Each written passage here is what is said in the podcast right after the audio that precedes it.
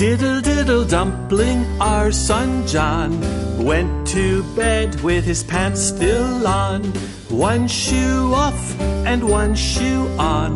Diddle diddle dumpling, our son John.